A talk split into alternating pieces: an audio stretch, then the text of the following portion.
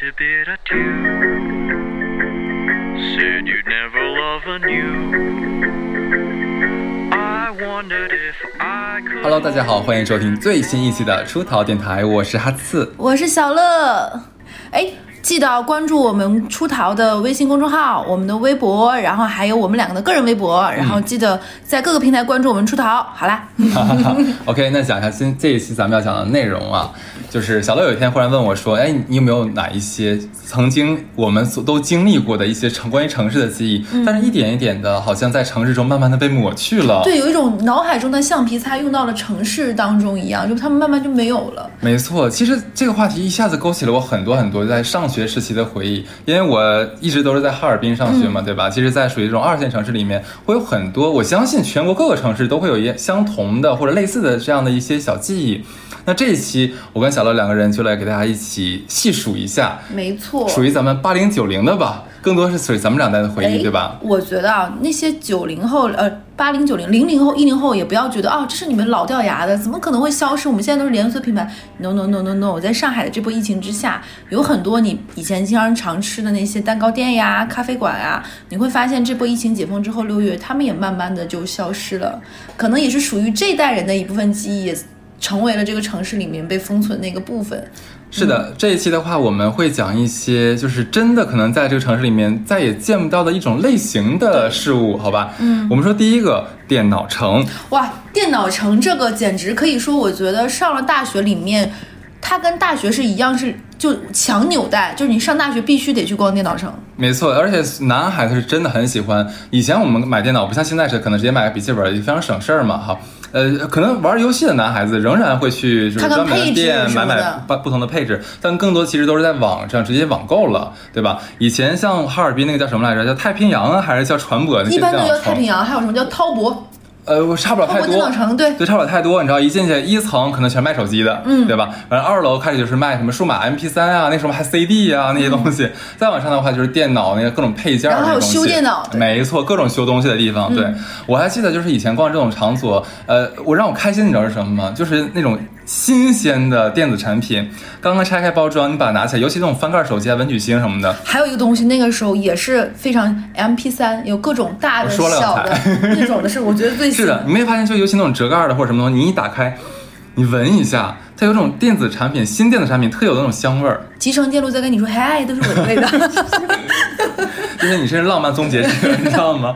对，反正那个东西是让我呃，在当你说电脑城是让我回忆最深的，而且我不知道你有没有感受，我不知道你有没有在里面买过一些东西啊，因为我们是经常去买的，就是是什么呢？里面的那些骗人套路，他们会有一套非常标准的话术是吗？对，而且我就亲自上过当。当时我记得很清楚，是我在上大二的时候，我想给自己那个换一台笔记本儿，嗯，然后呢，因为那个时候我同学跟我讲说，哎，一定要买那个叫什么东西 ThinkPad，我不知道为什么现在都办公电脑，但那个时候我们我们学校里面就是很流行买但是那个时候 ThinkPad。会觉得很酷，它有个小红点儿，对对对对对，是不是？是的，就会觉得很酷。但是我一点都用不用不来那个点你知道吧？重，我觉得 ThinkPad 我那个。对费我费我鲜嫩的手指哈，对。然后呢，我在就去专门卖这个店去想去买，嗯，就是前面其实都聊得很好，完我说哪个款式啊，哪个型号，什么配置都聊好了，价格我也 OK，然后赠品也都是要好了。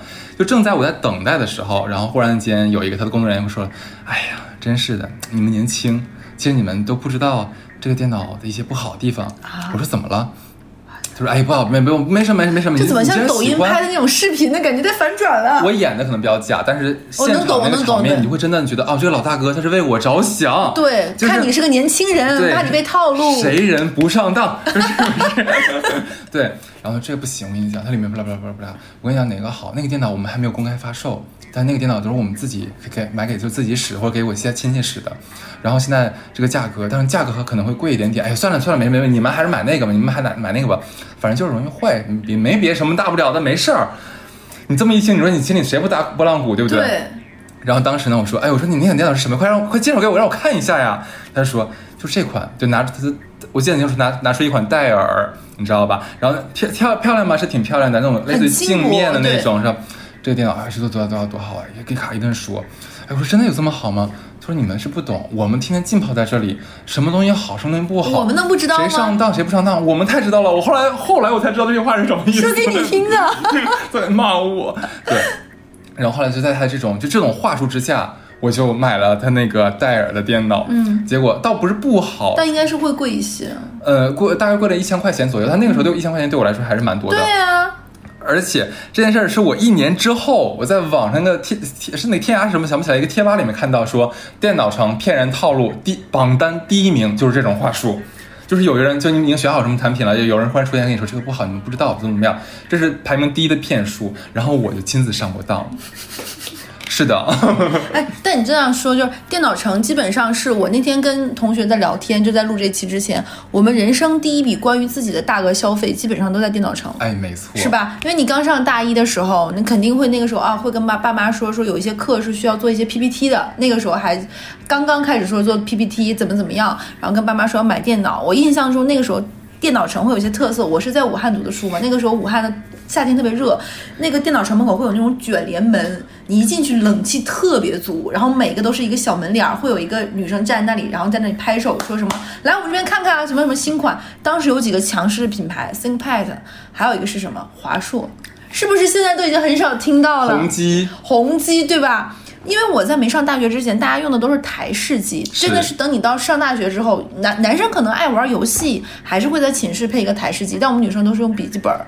那个时候的话，笔记本儿从五千到一万多不等，你你也不懂到底大家差差在哪儿，女生也不懂什么内存条啊、显卡什么什么都不懂，嗯纯粹是看样子，你就会发现女生买的电脑有的是粉色的那种很好看的，然后男生可能还会挑款式。我印象很深刻，当时我们班有个女生，她那个电脑我都没有听说过的，东芝的电脑东芝，嗯，很贵，后来发现很贵的，但她也在历史的洪流中，慢慢你就发现就看不到它了嘛。然后那个时候电脑城还会有一些男生偷偷会去在楼上买一些黄色的相关啊有的对吧？对有的有的有吧？在电脑城顶楼的四楼对角落的小部分会有，然后他们会有一个眼神对，然后有一些男生他们买的时候会买回来直接是一个那种。半新不旧的小 U 盘，乱七八糟，或者是一个光碟，直接就会带回去的。哎，你知道电脑城还有个什么好玩的地方嗯吗？就是电脑城是可以砍价的，对，数码产品是可以砍价的是的，当年啊，现在可能不是了。我们不知道，因为我们现在已经 看不到了。现在上海的八百万附近还有个小电脑城。有叫百脑汇，对对对，但是好像没有什么人去了。这的确是我跟你说好玩的事情，你知道是什么吗？就是那个时候，因为父母是不懂数码产品的，嗯但是他们知道这东西可以砍价，嗯然后他们就带着自己在那种夜市儿地下砍价地下商场的那个技那套对巧来。我怎么知道这件事情呢？是当时是我的初中同桌，她是个女孩子，然后那个时候因为每个人都喜欢用那个 MP 3嘛，那个时候索尼的 MP 3是最好的的那个，对对对。她就带着他妈说：“我想去买个索尼的 MP 3我忘记多少钱了，姑且我们就就定定定两两千的那个标价好了。然后他妈去了之后说：“这个什么颜色的呀？这什么材质的呀？就特别想买衣服，你知道吧？对对对抵触帘呢对，纯纯棉的吗？对。人问完之后，然后人说这多少钱？是两千，便宜点儿。然后人家说这个是姐，这真没没有他办法妈直接杀价，便宜哈，应该这个地下商场就两百，给不给？诚心价。大妈的还价是五百。然后那人说啊，然后说你不买，你不卖，不卖我走了。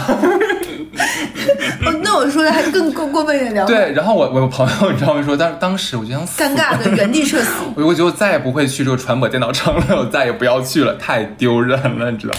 这真的蛮好玩。哎，而且那个时候的苹果店在小城市，像我老家，苹果店不是专门的有个门店，它大概会有一个类似于我进了一些苹果，在这儿就单独卖。然后那个时候苹果很多但苹果都是大大学时候才有的吧？我上高中的时候有，哦但是那个苹苹果的什么二代还是二代的时候，那个时候有很多人买他的那什么 Nano 啊什么的那个什么，嗯，还有 Class，对，Classic，但是他那个时候很麻烦，他必须去下载他那个，必须去他的店里用他的那个软件去下载。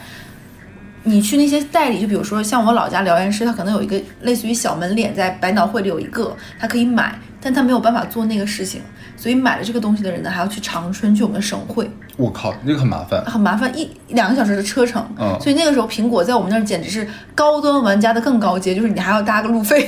哦，就是身份的象征，这个非。常身份的象征了，这对是很难的这个东西。哎，你之前说到苹果，那我们就说第二个，就是我们真的很难看到的东西——手机店。对，这个手机店，当然就我刚才是包包括这个电脑城，还有手机店，其实仍然是城市里还是有，嗯但是非常非常少了，一定不是我们主流消费的场所了。像以前买电脑，那你一定是去电脑城，然后买手机一定是去手机店儿波导。对，对手机中的战斗机，对，然后你的所有牌匾全是各种什么波导呀，那些什么联想啊，那个做的所以当广告那种。时的时候是那一排会有你你的城市里会有一排一个街，那一排街是的街里有什么？那个就是中国电信、中国移动卖各种卡，那个时候手机卡还不是实名的，然后会有什么？那个时候还没有 OPPO 那么火，是那个什么飞利浦的手机。爸爸那个年代都用飞利浦的手机，夏普的手机。那个时候还有个索尼联合的叫索爱，索爱索爱那个手机有个 T 七零七，后面有个小球球，对吧？，对，绿色的那，个。后面有个小球那个，然后还有各种的那个时候，那那个时候那一排街都是你逛进去，然后每个店都会张罗你，然后门口会摆着什么挂着一个纸，上面写的还可以买靓号，几几几号段的什么什么什么，对吧？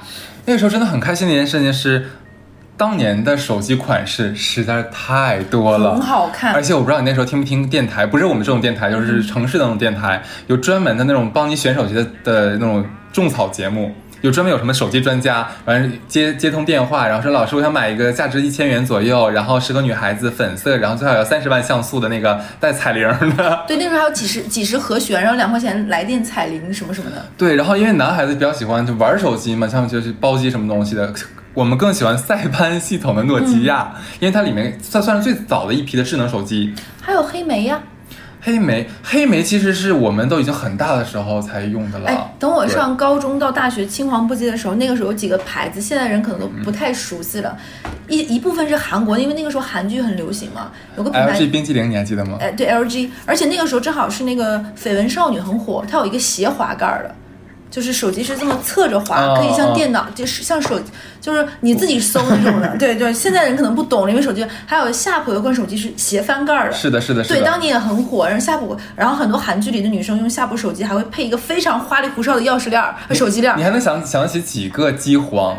诺基亚 N 九五，摩托罗拉 V 三呀，对，V 三绝对是机皇呀。三绝对是。机皇，我也有一台，太超薄那款，对，V 三后面还出过 V 八，什么 V 什么玫瑰金什么，绝对是机皇。后面都没有超过 V 三，V 三太火了。对，还有什么东西？我想想，就 LG 的那个那个时候其实很多人就用那个叫什么日本那个叫日本的那个。夏普，夏普就我跟你说斜滑盖儿那个。对，你记不记得那个？那款手机卖的也很火，我记得。当时还有一个机皇，必须就说诺基亚的 N 九五、N 九七、N 九六，还有 E 九三、E 九一、E 九一就是全键盘嘛。171对171七幺，对很很 N 流行九五当时我当时上大学第一款手机是 N 九五，哇塞，那你比我很。我我当时跟我妈，我妈说你这个手机能用多久？我当时我跟我妈说用一辈子。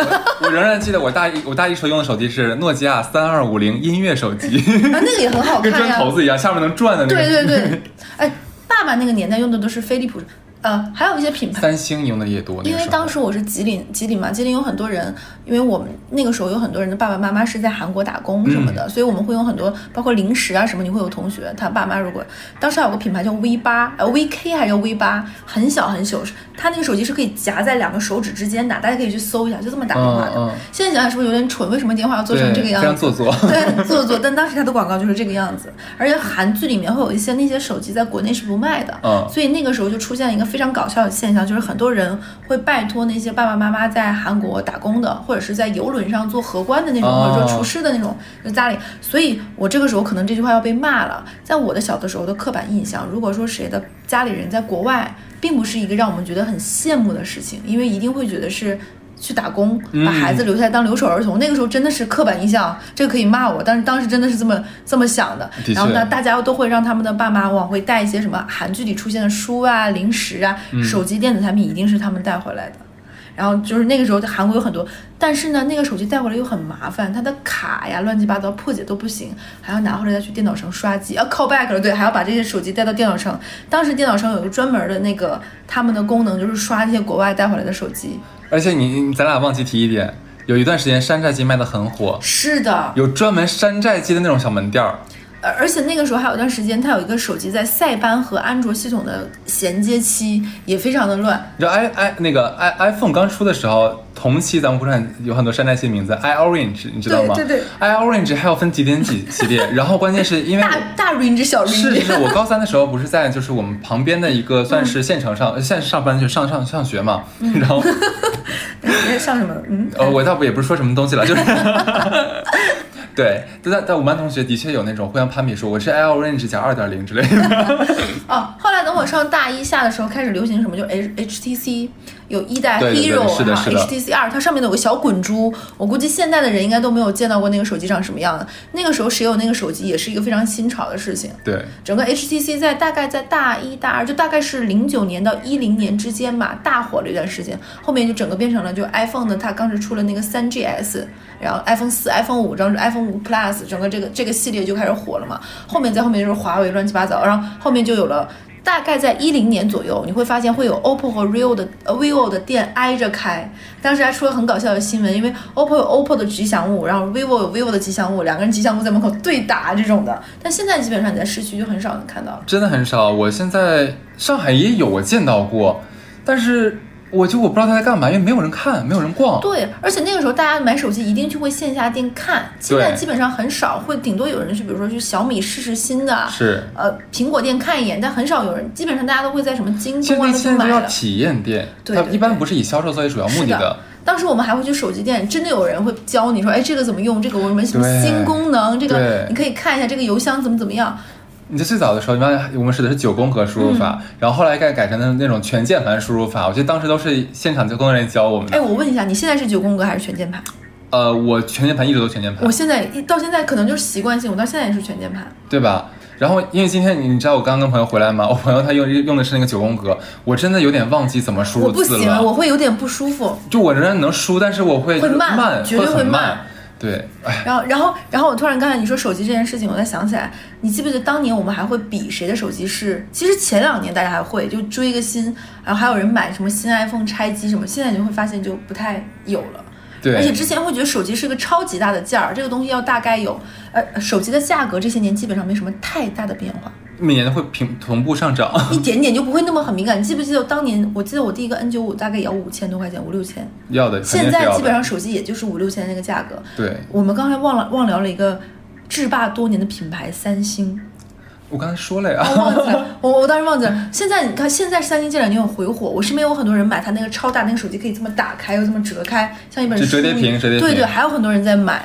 你知道吗？其实我第一台手机是三星，嗯我是上到，就是呃，我是上，对我就是在就是那个那个上到大一前用的全部都是三星，只有在上大一之后买了三二五零，哦才后面一一一水全都是那个那个叫什么诺基亚，然后留留学的时候就开始用 iPhone 可能那个时候。三星在东三省确实是铺的比南方。我那到时候听这期的朋友们但是这样，就是我之前用所用所有三星都是旧的，全是我爸用淘汰的。对的，对的，对的。然后他们现在就有人说说，就很多人会说自己不用的手机给爸妈，这简直是一种报应，因为爸妈当年也是这么对我们的。对，哎，你知道我的，其实我对数码产品没有任何追求，它只要能用也是就可以了。每次跟推推着我换手机，一定是它的要么是摔坏掉了，要么是丢了，要么是内存不够了，不会主动的。对，其实我觉得是这个，因为手机的这个发展，其实所有的手机现在都一样，就一个大大大黑屏幕这样子。其实没有说更多的你让你在线下体验店去体验那种快乐琳琅满目的那种感觉了。而且我觉得手机现在已经比较制式化，像当年我们正好赶上了它中间迭代的很多年，不论是像素，你现在拿当年的照片都已经没法看了，那个像素都是那个带棱儿了，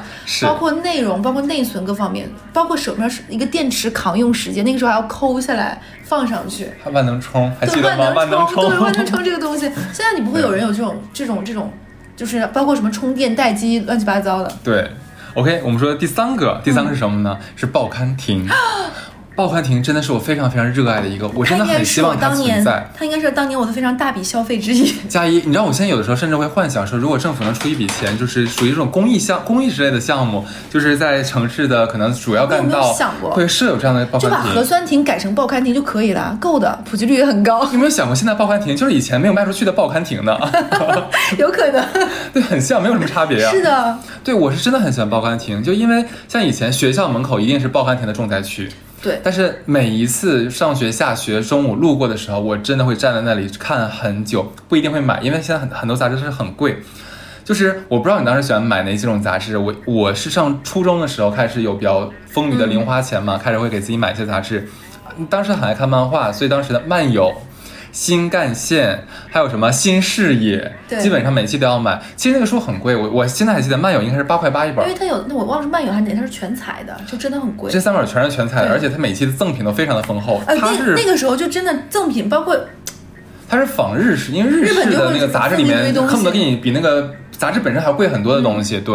然后然后我记得每一期都会买。然后再说文文艺一点的是什么？像萌芽、意林、意林，对意林读。者、花火，哎，那个时候我们班啊很有意思，我们班因为我们班长是个是一个不能叫装逼女吧，就是是一个很 很文艺的女人，就是冷清秋，你知道吧？然后冷清秋吧，冷清秋很欠骂这三个字。对，就是就是那个型号，就她很高冷，然后以自己是女文人自居，然后她觉得你们都没有我厉害，我是最棒的女人，对，然后他应该会生气。我你知道在心里他每月会买什么杂志吗？她会每个月会买《环球》就 Global 那本杂志，就是那个时候就讲那个杂志的确很好看，我后来也跟着买。他就讲每一个月就是当月就是全球发生的就是非常呃劲爆的这些政治事件和评论员文章。其实对于初中生的我们来说，我们其很多人名儿可能都不是很熟悉。能字儿都能看懂，是也大家知道什么事儿，可是我们也没有这个格局去理解里面深意，你知道吧？然后大姐每一天就是会就是她梳个非常松散的马尾辫儿，会端着一本这个环球，坐在就是会把腿翘到这个两排中间那个过道里面去，支出来啊，对，当时让这样可以阻拦人过去，会多停留一段时间，能看到他在读环球。嗯，是，我觉得很无语。对，但是那时候我们就很盲目的追求他，觉得哇，她她就是高冷女神，然后她做的事情就值得我们去效仿，所以我们就跟风都会去订订那个环球，一定订一年的。对，就是这个东西一度成为我们班风靡的，谁看谁牛逼，谁不看谁傻逼的。哎，这有一种那种，他是因为他是他是那个灵魂领袖人物啊，他觉得哦，你居然说我是领袖，我以为你我在你们心里是冰心或者是林徽因。你知道他还干过一件什么事情吗？就是有一次我正好放学路过报刊亭的时候，他和另外两个女生在那个报刊亭门口在看看杂志嘛。然后有个女生就说：“假如说，哎，乐姐，你说你说哪个杂志比较适合我现在看呢？” 我靠！我我当时我就叫无语，你知道吗？都是同学，干嘛要这么问？就是很就是李就是那个时候的 KOL 啊，对，然后他直接可能就说那个和这个哦，当然这个的话你现在也看不懂，你先把这个看明白之后，然后我教你看这本。你学的太像了，我已经有画面感了。他说很认真，他真的不是像不像是在在说就是作假在做作，他是真的很认真的在说这件事情。然后那个女孩也真认真的很认真的听，觉得你说对然后我在旁边路过之后，我心里就感觉就是两个字，就就 what，你知道就麻了？麻了。我觉得我就不能懂，对，反正关于报刊亭真的有很多好玩的事情。哦，我那个时候觉得在报刊亭上班是个很快乐的事情，就是一个人在那里，因为报刊亭里面坐着那个大爷，基本上每天就是在里面在看杂志，没错，就是一个非常享受的事情。他在看，我在看，而且他还会跟你说这一期有那个什么，就你们之前看那个连载，这一期有继续，前面断更了，他会跟你说。而且很多杂志在外面会套一个，就是为了保护怕脏那个塑料薄膜。塑料薄膜对，然后那个我我门口那个大师大娘，她会拆开，轻轻的拆开，然后仔细的看看完之后再给它塞回去，接着卖。我们门口有一个大娘，那个大娘特别喜欢看那种台湾小言那种小本儿，那个时候他们还会卖那种一小册那个本。单行本，就是很多那种台湾小言，它的封面都长一个样，就是那种画的男女搂抱，什么霸道总裁小白兔的，像水粉画似的感觉。是的，是的，他就在那儿看，然后你就看一个五六十岁大妈每天在那里面含春色看那个，然后再给你介绍说那个。而但是我想说，像我们看什么意林呀，当年看意林啊、萌芽，这些都是比较便宜，大概在三块五和三块一本，五最多五块，我记得当时。像你说那些全彩本就是比较贵的了。然后那个时候男生还会买一些足球类的杂志，对对对体育类的杂志。是的然后那个时候还会我们会买什么？有有一位杂志就是。我们那个时候的着装和审美的缪斯叫新薇，嗯，对吧对吧日系的那种。对日系，当时我们都能够，就是里面很多的模特，我这里一说大家都知道，当年杨幂也是上面的模特，还有一个我们都很喜欢的一个日本模特叫小黑，嗯，还有还有一些呃不是小黑是国内的一个模特，就叫小黑黑黑的，还有一个模特，她的嘴角的两面各有一个小黑痣，我记得我记得好像是是叫春夏，不是春夏我忘记了？大家可以在我们评论区说，当时也是我们很。着装爱模仿的模特，其实现在看看都有点花里胡哨，但当时就觉得好好看。你知道，也是发生在我高三的时候，因为我高三时候不是在外地上学嘛，嗯对吧？然后我们班其实蛮有意思是什么呢？就是我们班女生有几个女生比较有钱一些，她会买很多杂志嘛。当然那个时候最受我们班欢迎的是什么？南风。哦，对，还有《花溪》这两本书，因为里面讲的全是就是出轨的故事。每天晚自习，只要我们那个巡场那个老师就是走了之后，基本不会再巡我们班了，我们就会委派一名代书里面表都，夹着这个东西。哦我们会委派一名代表上台前去给我们选念一篇他觉得这本杂志里面最好听的故事，而且那个时候的故事颜色都比较重，你有没有发现？就真的觉得尺度都蛮大的，很好听。尺度都非常大你知道吗大。那个时候，因为人在外地，然后又我第一次离家，然后就是每天晚上就大家一群人，其实那个时候就很奇怪这种纽带，平时关系也没有很好了，但是在那种场合下一起干坏事儿对一起听那种就是很很龌龊的小说，就很开心。哦，我们当时上学的时候，我先说两个。刚刚你说的一个情节让我印象非常深刻，嗯你就说你们当时你们班那个灵魂女性人物松松散散的丸子头，嗯这个发型在当当年我们上学的时候非常火，就是一个丸子头一定要抓乱它，嗯就是扎一个松松，然后又拿给它挑出来几根毛，挑很高，那个基本上快道姑那么高了。然后女生都是梳那个发型。我们东北那个时候还有个零食叫鸡蛋汉堡，嗯每个女生可能四块还是几块钱应该都会买一个那个。我们也有。还有就是，我之前好像在节目里说过，我们那个时候会拿文曲星看那个，我们不会读。对，当年有几个，包括白洁呀、何龙涛啊，都是在我们那时候我跟你耳熟能详的人物，你。用文曲星看，已经算是你这就是家境殷实了。你知道我们很多人是用什么？就是你知道那种打印起来不不是，那花钱吗？就是 M 就是那种有很多山寨的 MP 四你知道吧？啊，纽曼的姊妹篇，就是纽曼，哎，那个时候不是不是不是，就纽曼用的比较多，但是很多山寨就没有牌子那种。纽曼是我们比较流行的那种，但是纽曼其实很多那种屏巨小巨小巨小，它大概只有我们半个小手指的那个宽窄。看着贼累眼睛他。们就用那个来看那种就是就是啊阿杂的小说，我觉得眼睛快长针眼了，亲就看的不亦乐乎那一种，就真的很很好 能，了，就蛮有趣的。这这这很好笑，很好笑。OK，那说完第三个报刊亭，那我们就说第四个是什么，也是什么亭，电话亭。其实现在电话亭基本上就变成了一个装饰物，在一些网红的街道弄成那种红色或黄色那种灯光很好看。那个电话亭很多电话都是打不通的，就是用来给你拍照的。这样子，其实我之前一直有这个疑问，现在基本全民普及都有电话，都有手机，就干嘛还要用设这种公共电话呢？而且公共电话也不是投币的，是要买卡。但是公共电话可以幺幺零、幺幺九、幺二零还是可以拨的，所以他可能给、哦还是有这种急救，但我不懂啊。这个里面如果有听的关于这种，但我我觉得很多都变成一些网红拍照的地方你知。道吗？上海还有很多。我我觉得现在变成一个拍照啊，就是因为外白渡桥啊那边有很多很好看的老上海风情，还会设立一些，我感觉它可能就是艺术审美上和那什么的更多，实用性可能真的就你知道说到这个电话，我觉得很有意思。这种公共电话不仅是公共电话亭里有，学校每一层楼都会有两台，对不对。然后呢，我记得我是上初中的时候，我们班有一个，哎，不是我们班，是我们隔壁班，就是姊妹班嘛。有个女孩子，就她是有点像那种校霸的那种感觉哈。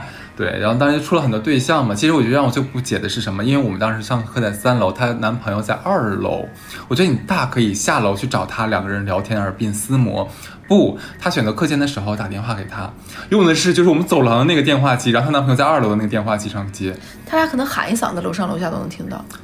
这是浪漫吗？就电话传情。可能那个时候电话卡是花钱，这个能显得他们比较的金贵。哎，你说电话卡想到了，那个时候你记不记得咱们都会就看谁买电话卡看？好看卡面儿，对，它每就电话卡有真的有好多好种好多还有联。名款，然后有一些还有带画，还有一些上下句子，还有一些跟年份、生肖、星座都有关系的。其实那个很劣势，用一用在那上面就会磨光。而且很多人会把那东西一攒攒一沓。对对对对对就，女生就那个时候就说嘛，女生攒电话打，男生攒玩游戏的充值点儿卡，各对对对各攒各的卡。是的，是的，反正哎嗯，但你要说这个东西，我想起来，这个东西还有一个时代的产物，就是跟电话卡一一个相关。就那个时候咱们上学的时候，刚上大一，很多人没有手机，寝室里还会有电话，嗯但是现在就都没有。然后很多人就霸占的那个电话，一打打半天，有的是对给给家里，有的是给男朋友。是那个时候我就很后悔，东北话不是一种别人听不懂的方言。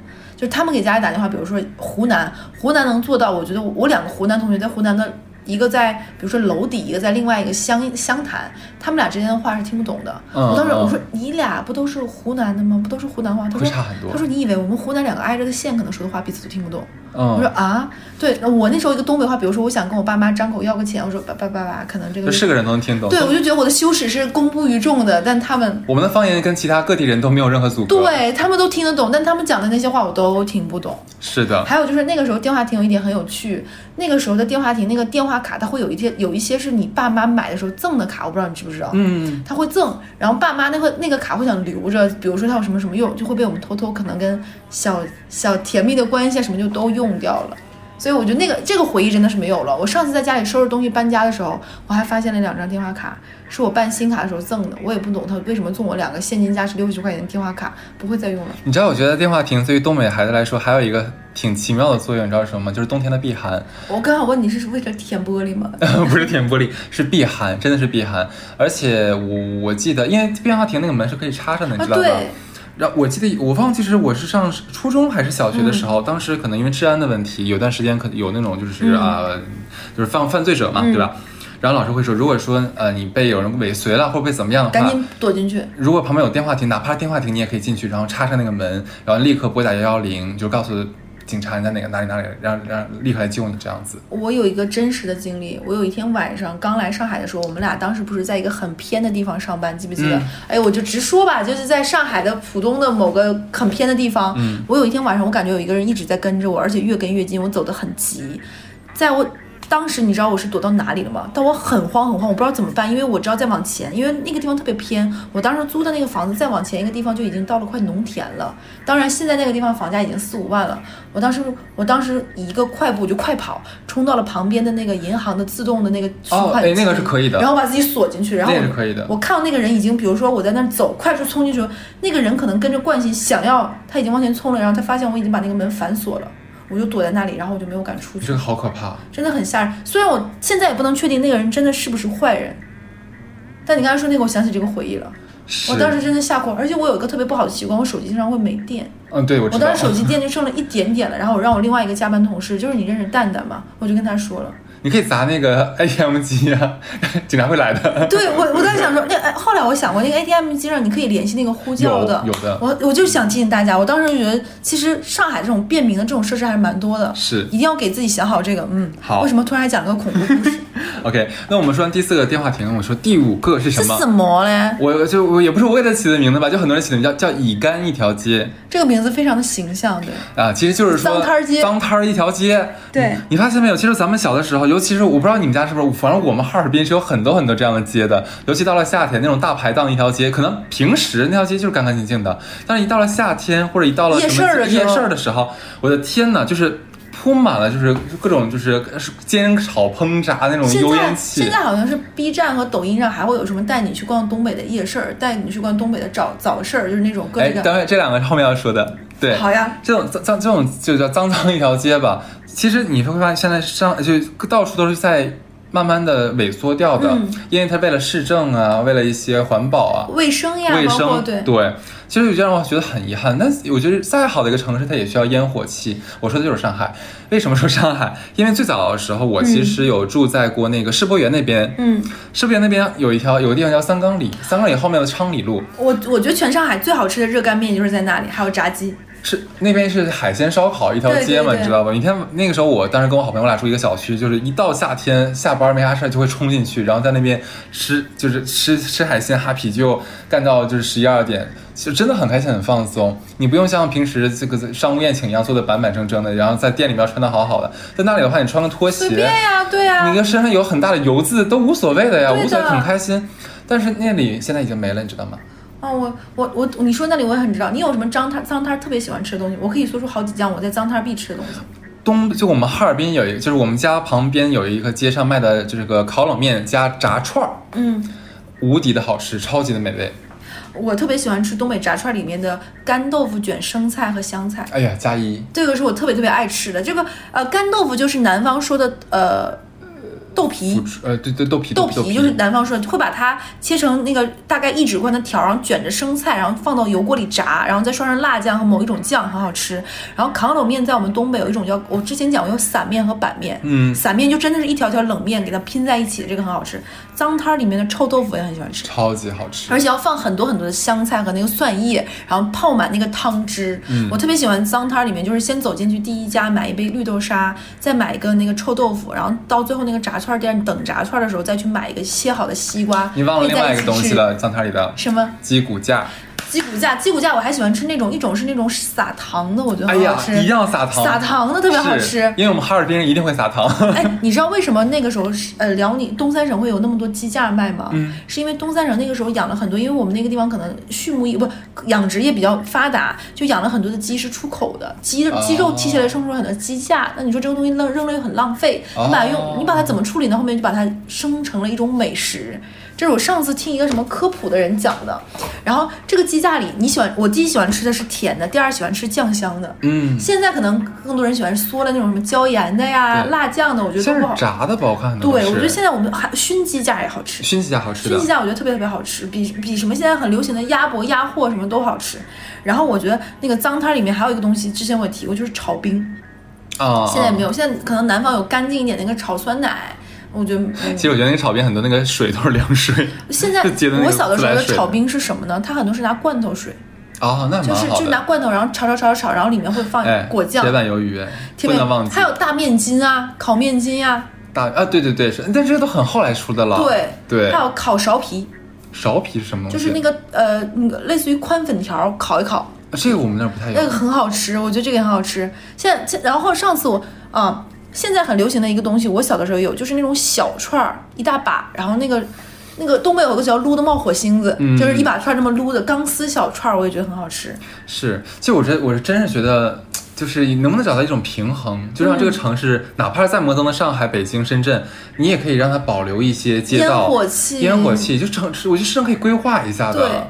我，我印象很深刻。我那个时候上学的时候，大家喜欢吃那个脏摊儿，那个脏摊儿很多都不是凳凳子，大家那个凳子不是凳子，是油漆桶反过来，嗯，就是那个大油漆桶反过来，或者是那个装水桶反过来，大家往上一坐。撸完那个签子插成一个树一样形状。对，然后很多女生直接把那，比如说那个老板会给你个塑料袋儿，你把你的东西放到塑料袋儿里，然后扣在那个桶里，嗯，然后你就坐在那个桶上，你走的时候把桶翻开，把你的东西拿出来，挺有意思的。而且你的羽绒服也可以这么包进去，还没有味儿，你吃串儿。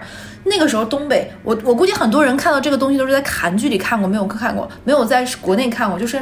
呃，在冬天的街头，有一些是拿塑料棚子直接在路边搭出来，你们就在里面，然后里面是暖和的，会有个炉子什么，你就在里面吃，大家喝个啤酒，可能就在路上。但是现在真的也非常少了。是，然后门口会拿那种小霓虹的灯光二极管，嗯穿出来一个串儿字儿，你就走进去就可以了。是你一说到这种脏的一条街的话，还有一个，就你刚才讲的早市夜市，对这个真的的不能忽略掉。因为什么？我我我的很深的记忆是什么？就是我不知道别的地方是不是啊，至少我问了咱们东北人还有山东的朋友，嗯他们说他们都是有早市和夜市的，可能是咱们北方会有这种文化，我不知道南方有没有，这我真不知道啊。嗯对，就是早市夜市，其实就是你很早，大概是三四四点钟。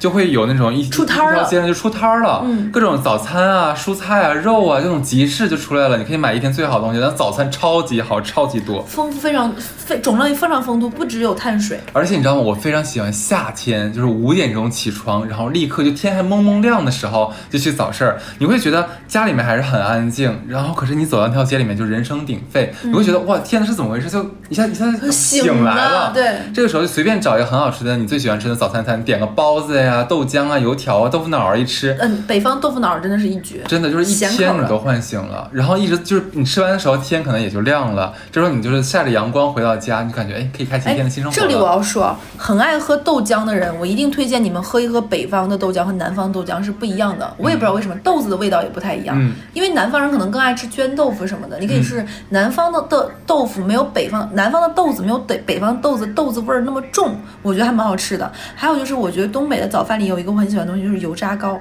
啊，对对对，但这个我不吃，那个东西我很喜欢，因为它是豆沙馅儿，我很喜欢吃。那个油太太厚了。很那个油 真的那个要沥一沥。对油条其实我现在也吃的很少，我觉得这个东西很好吃。是，然后我们说下一个，下一个，你知道我怎么想起来的吗？是嗯我我跟我同事聊天的时候，就是路边上穿白大褂帮你剃头的那种，你有没有流动的。你你们小的时候家里有没有那种路边白大褂剃头？有一个他有个徒弟是不要钱的，他练手，他说给你剃头不要钱的，他师傅可能两块钱一个人，一块我。遇到过，但是我不敢让他剃，你知道吧那个时候？就有，他直接对支个摊儿。你知道我最奇妙是什么？大概在一八年的时候，我跟我同事去北京出差，我俩当时打车走嘛，居然我忘记是在三环哪条路上路边儿看到了，就是就是这种在路边上帮你剃头的。我当时我俩啊，你看咱们小时候就有哎，对啊没想到北京现在还有，但是只有那么一个。而且他们不光他们不光剃头，还给你刮脸。他有的人就会看到一些大爷在旁边，旁边都是那个泡沫，然后你记不记得咱小的时候，他可能是一些公园里面会多一点，然后还有公园或集市旁边的街上，有的时候一条街上可能有四五个挨着的那种。哇，我觉得这个真的是一个很特别的回忆，而且旁边会有人遛鸟，你会早上听到那个晨光里面什么蛐蛐乱七八糟那种声音，对，很不一样。对，你知道想到这种路边的东西，我我我忽然想到你刚才说提了好几个，哎，修鞋的、修伞的、修笔的、修手机的，有没有？我那个时候记得修笔这件事情印象很深刻，大家那时候买钢笔，笔尖儿有的人摔一下会掰开什么的，然后修伞当年也很多。现在其实其实我现在对于修伞这件事情没有一直很纳闷儿，是因为现在伞好的一把真的很贵，要两百、要三百、四百，嗯但是你会发现路边没有修伞的了。但你有没有想过，好的伞的话，就买买得起好的伞的人，他可能不在乎，也对对，呃，现在的人真的对修这件事情没有那么的坏了就扔掉了，不像以前还可以修一修。那个时候连修灯泡都有，就里面的钨丝什么，它可以换钨丝的。我去，这这个我实在是真的不能理真的有会有解换灯泡，你看现在就真的没有，包括修车的，还有修里面的那个自行车轮胎补胎的，现在你都看不到了。所以这可能就是在速食爱情的世界里面的一种价值观体现吧。如果发现对方不是那个合适的人，或者自己不喜欢了，换掉应该换掉，而不是想怎么啊再修一修。那个时候白色家电每一件儿都非常的贵，你记不记得？嗯小的时候买个冰箱跟现在冰箱价格差不多，基本差不多，真的差不多。但是现在你发现很多人，比如说这次疫情，我听说过很多人家里的冰箱坏了，就直接说那就换一个。很多人选择了换一个，而不是选择修一下。是在说我了啦？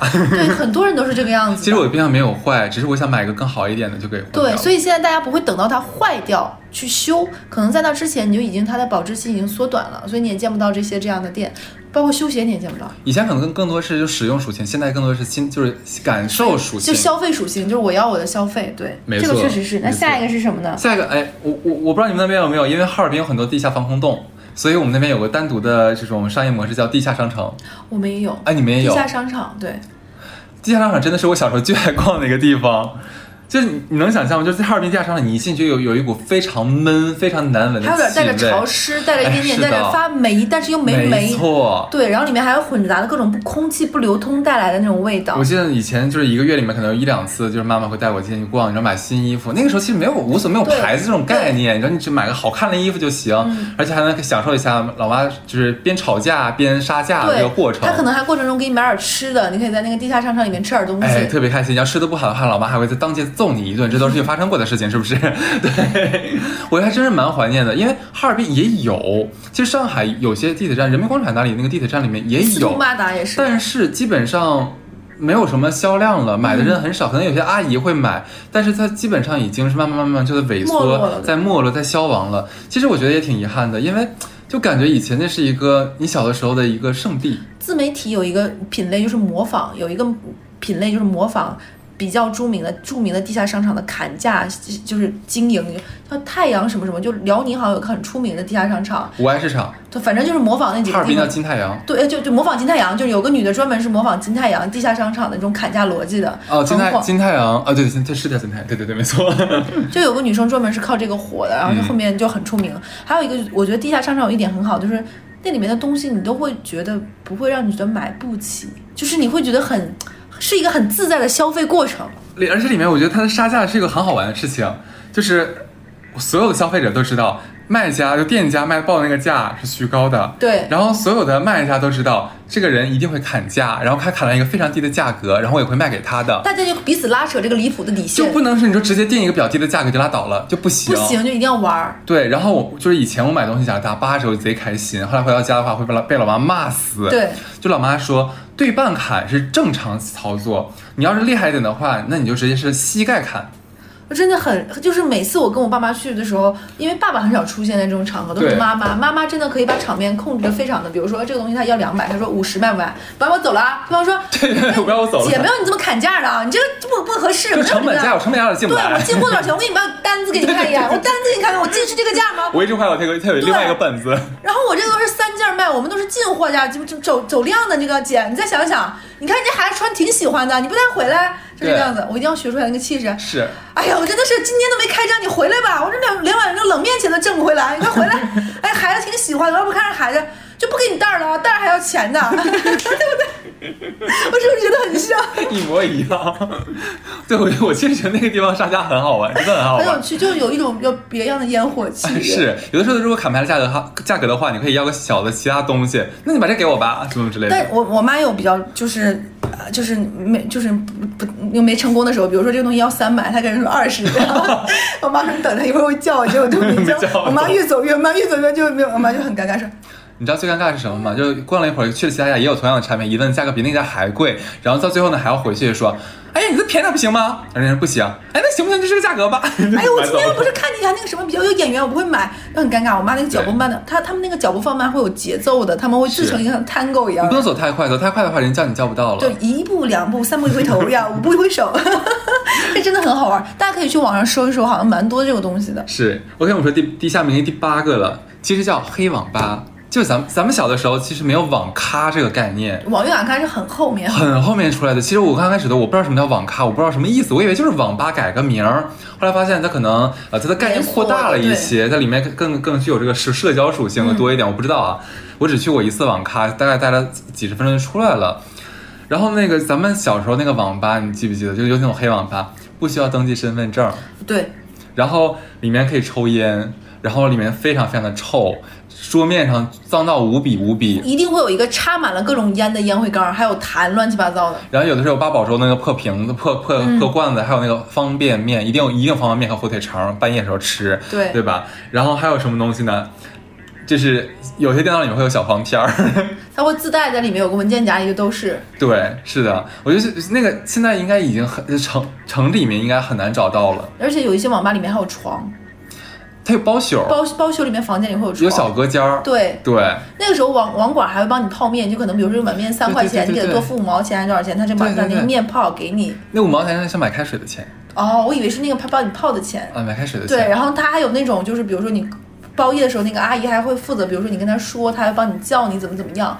我、那个时候好多男生就是属于那种爸妈要去网吧门口去逮人的，嗯，你们那时候有吗？一样的必须有，在直接在直接在网吧里面就开屋了，对，然后爸妈，然后那个你你会发现那个网管儿还有网网那个网吧里工作人员，包括阿姨，他们自成了在这个可能在这里面已经习惯了，他们会有一种就是，哎呀，这个也你管也不是，不管也不是，然后我也也有有点责任，但是也不能那个什么，顶多只要不打到比较夸张就不拦，哎，你们就轻走。然后别的玩游戏的小孩可能连看都不看一眼，就是啊啊就是打，就没有人理，就这场闹剧就会拉出去就拉倒。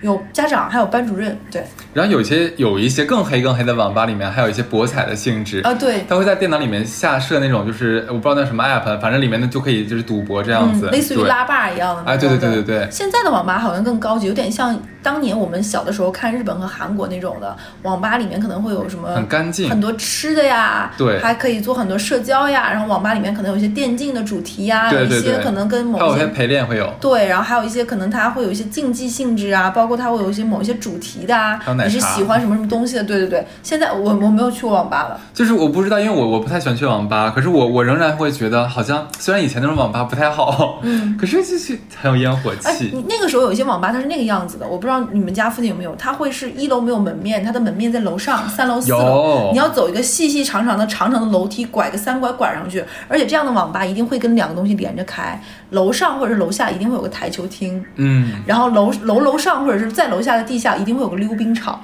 这几个东西是一个商业综合体，你记不记得咱们最早的时候去网吧五毛钱一小时，对后来最贵的时候可能到了一块五三三块三块五顶多了，不会再高了应该嗯。现在网咖可能一一块一一小时要十块十几块，那差不多。你店那个什么在那搁，你还占个工位，对不对？不是工位，不好意思，工位是是叔叔什么鬼叔叔又暴露了。让我懵了一下。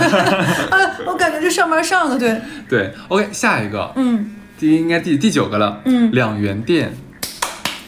其实我挺爱逛这玩意儿的。大城市的两元店真的已经找不到了，没有以前没有了记得每一条街必须得有一两条十元店、五元店、两元店，还有一元店。十元店对我来说有点奢侈，我还是比较喜欢两元店一点。是两元店里有有些东西还蛮有趣的，就比如说买笔芯儿，哦就一捆儿里面都是那个笔芯儿。对然后两元店里还会有一些，比如说女生很愿意买皮筋儿，因为我是一个很容易把皮绳丢掉的人，就头绳儿，就会去买两元店买那种一袋儿一大堆一百的那种的。这也是我，哎，这不就是现在当当时没有互联网属性的拼多多吗？对，哎，就是我感觉就是这个啊。东西，对吧？还有那个那个时候我还会买什么？我还买铅笔，嗯我会在那里买。我第一次买过二 B 假铅笔，就是在那里买我记得你们。那什么头卡子、对女生头铃子都会在那儿买。还有那个本儿，乱七八糟嗯都是在那里。然后那个时候还有女生会买那种吹泡泡那种泡泡胶什么的，都是在那里面。还有跳皮筋儿、跳皮绳儿，嗯是，都是在那里。我觉得可能在下现在来讲下沉一点的地方，可能应该还会找得到，但是会比较少。后面两元店之后，再往后的一个时候，就有一个东西叫啊呀呀，这个有啊呀呀，啊呀呀怎么怎么样？这个我真的不知道。哎呀呀是一个呃可可哎，那可能是你们男生没注意，这个它也是一个火了很久的一个品牌，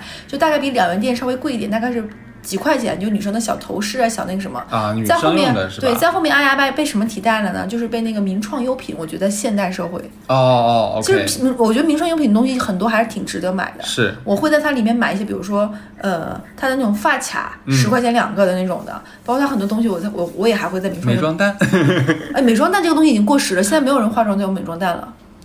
啊，我还我还停留在美妆蛋时代。现在有几个东西当年非常火，现在没有人在用美妆蛋。一个是美妆蛋，还有一个当年的主流，那个时候大家都说说贴假睫毛不好，应该都去种睫毛。嗯但你会发现这两年种的人少了，贴的人又变多了。我哎，我看抖音有那种磁吸假睫毛，对，就你会发现假睫毛变成贴的人，因为贴的假睫毛就会可以贴出各种，比如说。就是它有一些睫毛是几根粗几根细，几根粗几根细，这样粗细粗呃长短长短夹着会很浓密。但你会发现重睫毛重的太多，它会很沉，你的眼睛有一种有一种耷拉的感觉 OK 不会那么精神。现在就变成就是粘假睫毛更火了，包括腮红的画法，你会发现以前很流行把腮红画在脸眼睛的往下那个位置，现在还流行画在颧骨处。嗯，然后不同的，包括现在还流行把鼻头画红一点。嗯之前不是很喜欢把那个高光挑白嘛？对这是现在不同的流派了。哦，对，这是一个复复古。然后啊呀啊那个两元店和啊呀呀，我觉得现在还很少的原因就在于物价真的涨上来了。在已经有网购了呀。是的，就拼多多嘛，刚刚说也很便宜啊。，其实我觉得这种网购的兴起，真的取代掉很多线下我们以前那些小体验。有一次，我爸让我给他买袜子，我爸跟我说了好几次买纯棉的，然后我当时贪便宜去两元店买，两元店里面是两块钱三双还是五双，然后我爸说你买这你怎么买这玩意儿穿脚臭？对对对，会因很为它不是臭，它是涤纶的还是什么，它不是纯棉的，对所以我当时啊这被发现了，捂脚。对，而且它会那种非纯棉的袜子穿穿会磨薄，嗯就脚后跟那个东西会破掉，是然后就被我爸发现了，我他给我的十块钱被我乱花掉了，我只花了两块钱，哎，那还有个东西，就第十个录像厅。租碟的。录像厅一般是在学校附近。家附近那种住宅区很密集的地方也有五毛钱一张碟，哎，我说那录像厅是你可以在里面看的那种。哦，这个更古早了，有有那么古早吗？很古早了。那个时候还有卡带，那个卷卷带是那种的。对，我因为我因为以前就是上学的时候，还跟同学们一起在里面开像开 party 一样，就很开心。就翘课的时候会租个破碟，你知道吗？租那种恐怖片儿，然后几个人就是挤在那个小屋里面，那个沙发贼脏贼埋汰，我跟你讲。但是就是很开心，会点一个那种贼埋汰的那个 叫什么麻辣烫，对，因为东北麻辣水果捞儿还有，水果那个时候我们水果捞呃也对也有就酸奶也也有。泡一大堆杂果嘛。对，一般会在里面吃饭，一般就对点个那个东西吃嘛。对，就就觉得还蛮蛮奇妙的。现在现在其实也有叫私人放映厅，哦，就私人电影院类似于。但是很贵，真的很贵。它大概是一小时到一小时九十多块钱。现在上海的很多都已经一小时两百多、三百多，就是私人的。呃，是一个人，哦。它好像是按人头收费吧？我记得是。，然后还那个极光极它现在光电影院，对它现在它现在还有什么？它在里面可以跟 Switch 联合，你可以还在里面去打那个 Switch 上的游戏，什么什么乱七八糟，我也不太懂，就挺好玩的。你说的这个，我想起来，那个时候我们还有一个东西，现在也没有，就是租碟的那个 DVD、VCD 的那个碟。对我身边很多人第一次看黄片儿都是在爸爸妈妈租碟，那个时候有的。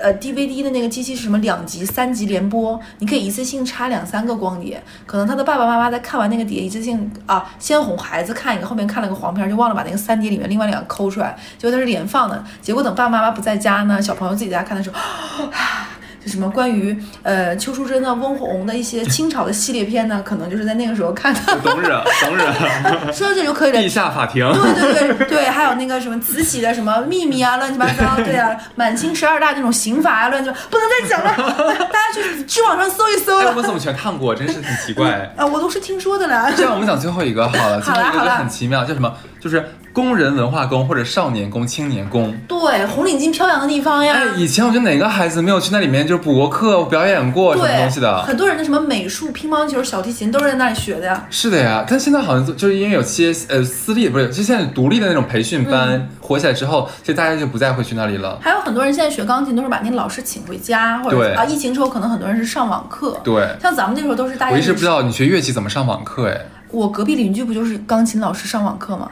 他会跟你说啊，我们这一节的指法，我先录一个我是怎么怎么样的，然后你再听。所以现在我在家听听到的钢琴更悦耳了，因为都是他在弹，没有学生了。对，有感恩是吧？是的，对，我觉得这也挺奇妙的，就感觉以前好像每个周末，至少每个周末好像哪个孩子说啊，我从来没有去工人文化宫或者没有去青少年宫，你会觉得有点异样，你居然没有去过，你没有补过课吗？对，就你的童年少了很重要的一个，就是被体罚、精神体罚哎，的一个过里面还有游泳程。池，有的时候对会，去游泳，那个时候游泳池有游泳池，我不知道你们那边，我们是半露天的，就它可以晒，它也可以不晒，它那个上面是棚子的，哦可以拉半棚对那个棚儿可以打开，可以合上。然后有的时候那个夏天的时候，那个老师会让那个水温高一点，会把那个棚儿打开，那个水会晒热。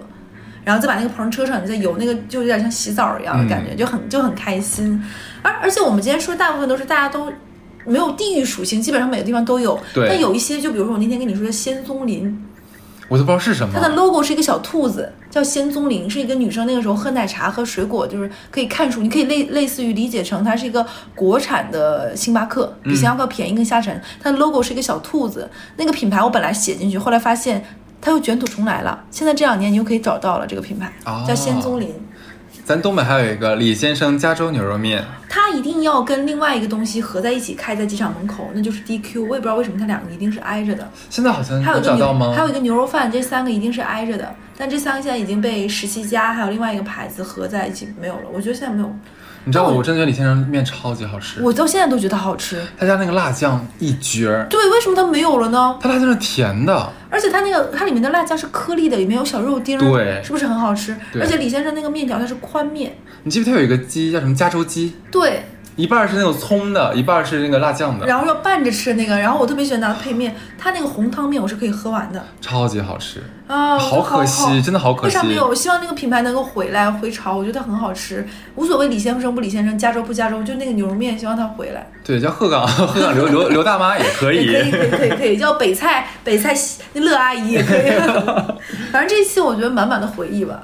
呃，对，反正当然这些我们说了很多东西，它不是说完全就没了，嗯它可能还会有，但只是跟以前比的话，它已经消亡的快要消失殆尽了。对至少在很多大城市是基本上销可能以前我们。我们刚刚说这些，以前在我们生活中是每天必须出现，甚至对每天出现几次的，对，就已经变成我跟同学说，哎，是我们习以为常，就觉得这东西不可能消失的。对，就我们以前小的时候放学等人，都说在半块报刊亭等等人，一对起去逛个两元店，那这每天息息相关。但现在慢慢就会发现，它已经没有什么存在感了。是，就是一方面觉得可惜，但一方面又感叹，哦，这就是时代的变迁，我们的生活在进步，肯定会把旧的东西淘汰，然后新的东西来迎接到到家里来。对，我记得，而且这一期没有办法展开，因为我们想要讲的东西太多。我们一定会在这些地方中跟当年那些重要的人发生过很多的故事，嗯比如说一些开心的事情，一些不好的回忆，包括一起说别人坏话，姐妹之间，对，就是那些这些地方和那些地方的人，都是我们回忆中的一部分。虽然他们已经在城市里面消失了，但可能它隽永的那部分永远在我们的心里。哎，没错，说的真好。OK，那这期就这样，这样，哎，我嘴瓢了一下，这期就这样了，下期再见，我们一，会儿就去网上搜那个加州牛肉面还有没有了。对，拜拜，拜拜。